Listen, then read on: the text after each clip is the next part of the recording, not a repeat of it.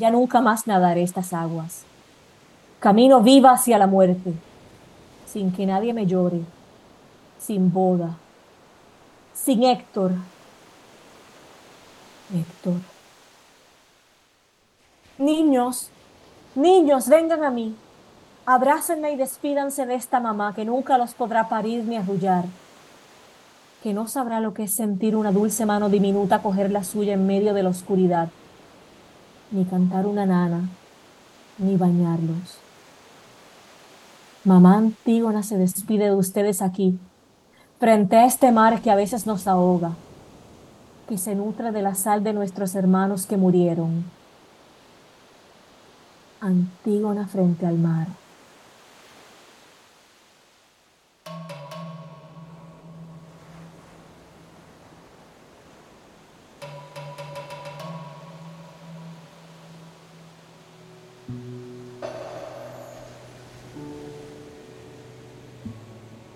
Escribió Sófocles hace 25 siglos, que Polinice se sublevó contra la tiranía de su hermano Eteocles, y que hermano contra hermano mueren ambos en combate, y que Creonte, el nuevo soberano, ordena ritos fúnebres para Eteocles, y ordena que el cuerpo de Polinice quede sin enterrar, alimento para aves de rapiña, y que Antígona, hermana de Eteocles y Polinice, se niega a dejar insepulto a su hermano.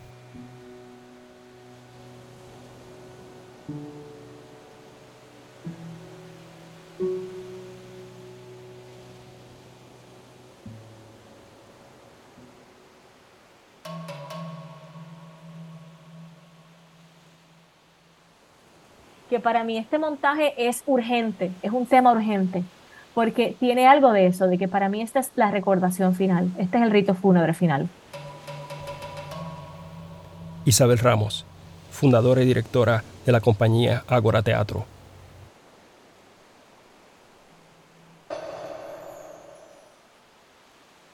Eh, sí, cuando mi papá murió como parte del huracán María, 40 días después del huracán María, y fue, fue durísimo en esa situación. Mis, mis hijos eran bebés, mis hijos eran bien pequeños. Ya de por sí el huracán María fue durísimo para todo el mundo en Puerto Rico. Nosotros nos sentíamos, o sea, los habitantes, la gente que vivía aquí, era como, era como estar viviendo en una guerra, que uno no sabía ni contra quién era la guerra. De hecho, hay una escena que trata de eso en la obra. Eh, era como, yo me sentía que yo estaba viviendo en una guerra, pero uno no sabía contra quién exactamente, pero tú te levantabas todas las mañanas y era a ver qué conseguías, a ver si conseguías agua o si conseguías el arroz o si conseguías la leche, era todos los días era como uno levantarse a... Y ese era yo, que vivo en San Juan. No me quiero imaginar la gente en la isla, en los barrios, en los sitios realmente pobres y necesitados, cómo la pasaron. O te levantabas una mañana y el proyecto era lavar ropa a mano y tenderla. Eh, o sea, era así la vida. Y en medio de estas circunstancias dificilísimas para todos, pues mi papá cayó grave, precisamente por la dificultad de, bueno, la dificultad de, de todo. O sea, una situación que para la gente que tenía enfermedades crónicas se vivió intolerable. Y él cayó grave y estuvo siete días hospitalizado y murió. Fue sumamente duro. Y recuerdo que más o menos para ese mismo día fue que vino Trump a Puerto Rico y que, ¿verdad? Y que el gobierno decía que no, que habían solo 16 muertos, o 16 o 17 muertos. Y la noche que después que Trump se fue, subieron y dijeron que habían 30 y pico. Y, pues el gobierno se dedicó durante todo ese tiempo del huracán a negar que, que había víctimas, que la gente estaba muriendo, que estábamos pasando necesidad, tratar de dar una cara ficticia de lo que realmente estaba ocurriendo. Y recuerdo escuchar todas esas noticias con, con un coraje increíble en el corazón, o sea, con un dolor terrible de, de haber vivido la muerte de mi papá, de estar viviendo un poco, ser un poco fuerte, pero la muerte de mi país al mismo tiempo, de ver al país en el estado en el que estaba.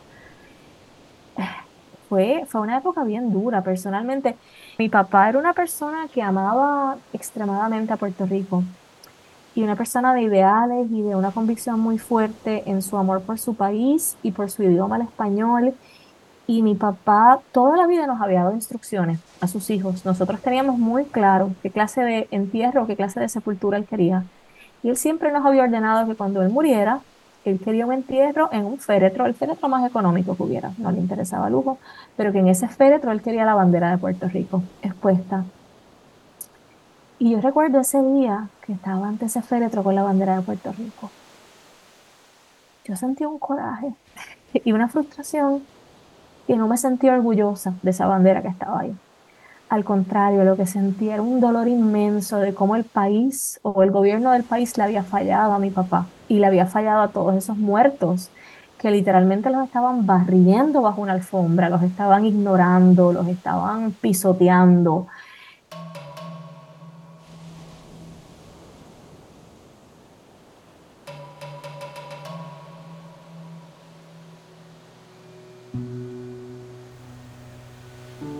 También escribió Sófocles que Antígona desobedece una orden inmoral y sepulta a su hermano, y que ante la desobediencia el tirano Creonte condena a Antígona a muerte.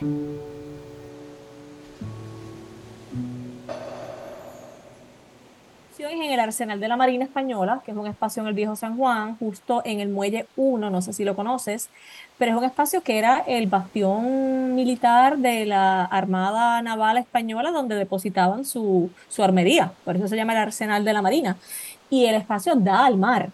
Antígona es una obra política, es una obra, o sea, Antígona es la primera desobediente civil de la que se tiene constancia en la literatura y es un tema político, así que es bien interesante que la obra sea un arsenal militar, ¿no? Y que es un, poco un símbolo del coloniaje y de la relación de Puerto Rico con los ambos gobiernos que han reinado sobre nosotros, primero los españoles, eh, porque para ambos fuimos eso, una colonia, para ambos somos una colonia militar, precisamente, o sea que es un espacio que en ese sentido es bien representativo y bien es un lugar bien fuerte donde, donde sanificar una obra como Antígona el espacio mira al mar. El arsenal, la capilla y la plazoleta donde representamos la obra está justo frente al mar, así que de una parte es descriptivo literalmente del espacio, pero también eh, Antígona, el mar, porque es uno de los temas de la obra. Nosotros hemos situado nuestra Antígona en un muelle, en un muelle de Tebas, donde hacemos referencia a diferentes pedazos de la historia de Puerto Rico. Eh, Así que frente al mar, porque la obra se desarrolla en un muelle,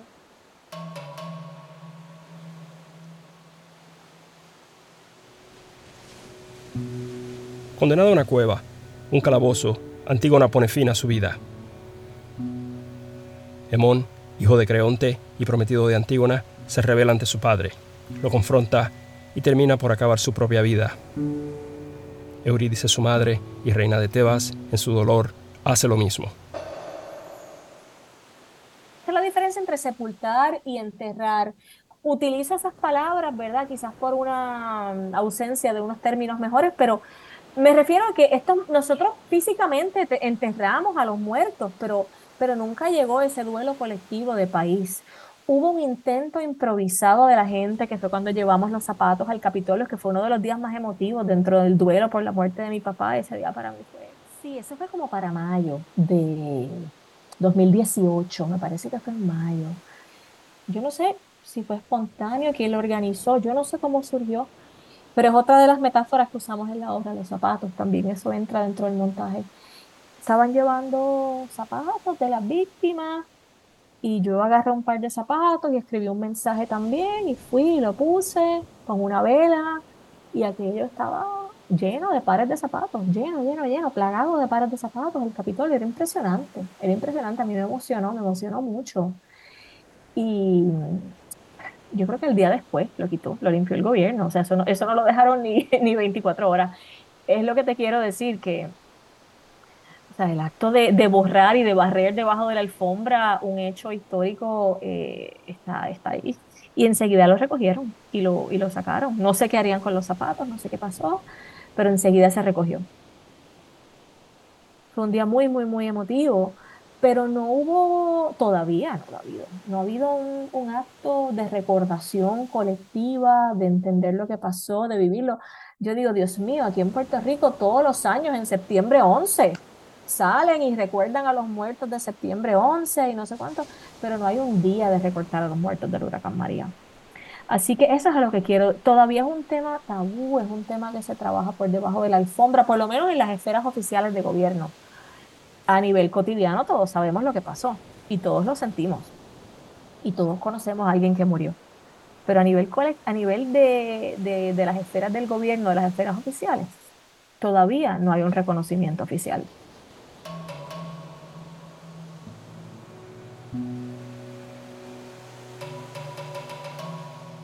Qué tarde, dice el coro a Creonte. Qué tarde parece que vienes a entender lo que es justicia. Esto escribió Sófocles hace 25 siglos en su tragedia Antígona.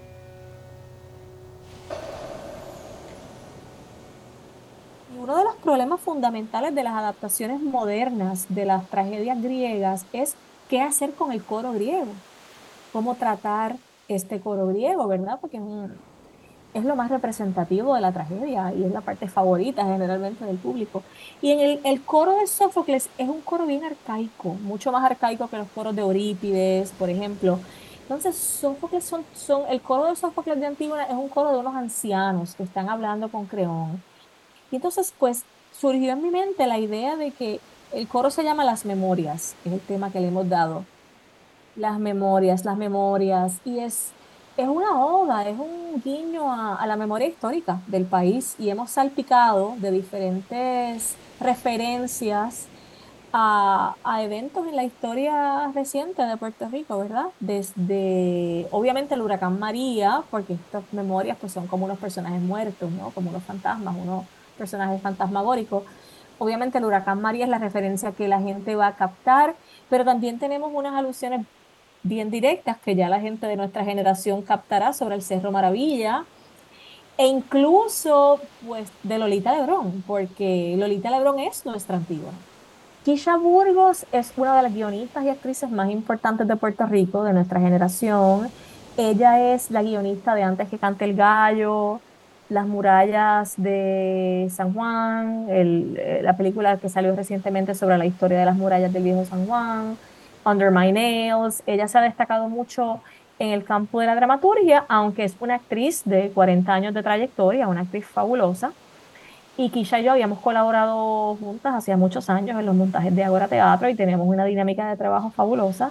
Así que pues yo enseguida que empecé a trabajar Antígona pensé en ella para el personaje de Antígona porque ella es una gran actriz. Y entonces pues también pues enseguida le conté mi idea, la idea que tenía de adaptar el texto, a ella le encantó. Enseguida se montó en la guagua eh, y empezamos a colaborar. Y, pues el texto lo hemos escrito entre, entre las dos.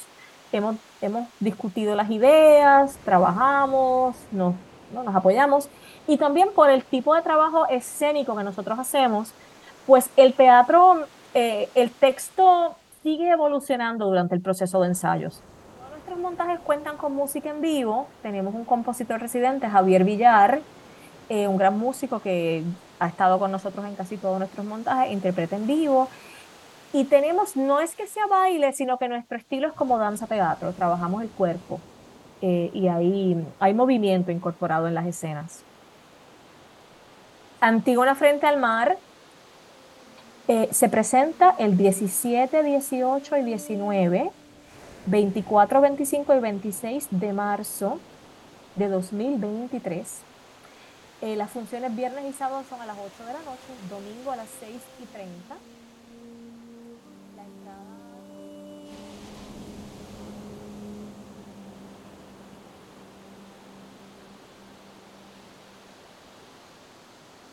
Esta es la última vez que recorro este muelle, que vuelo este mar, que beso la arena con mis pies.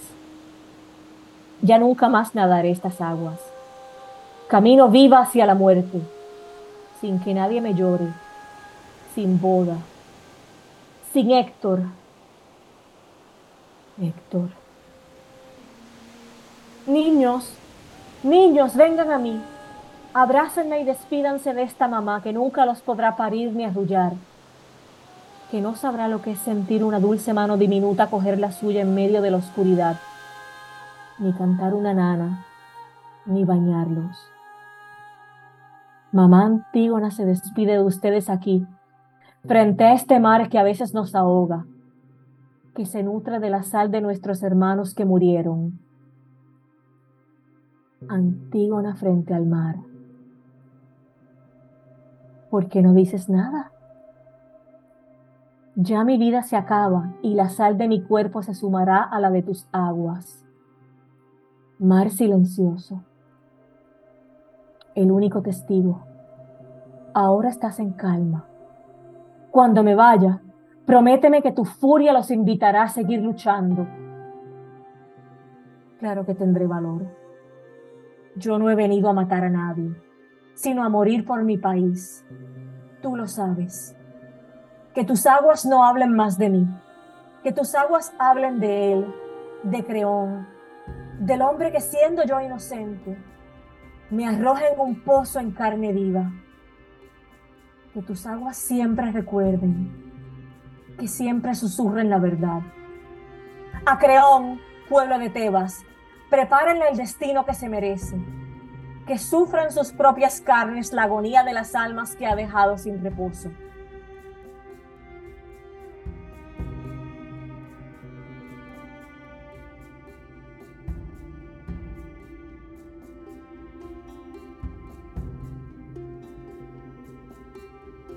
Gracias por escuchar este episodio de Cuatro Calles.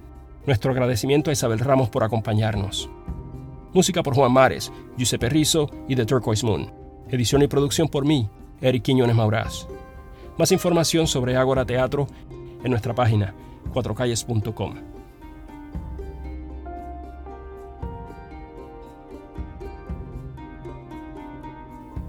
Cuatro Calles es un programa de historia, cultura y memoria si te gusta lo que escuchas, suscríbete a Cuatro Calles en tu aplicación de podcast favorita o visita nuestra página. Una vez más, cuatrocalles.com.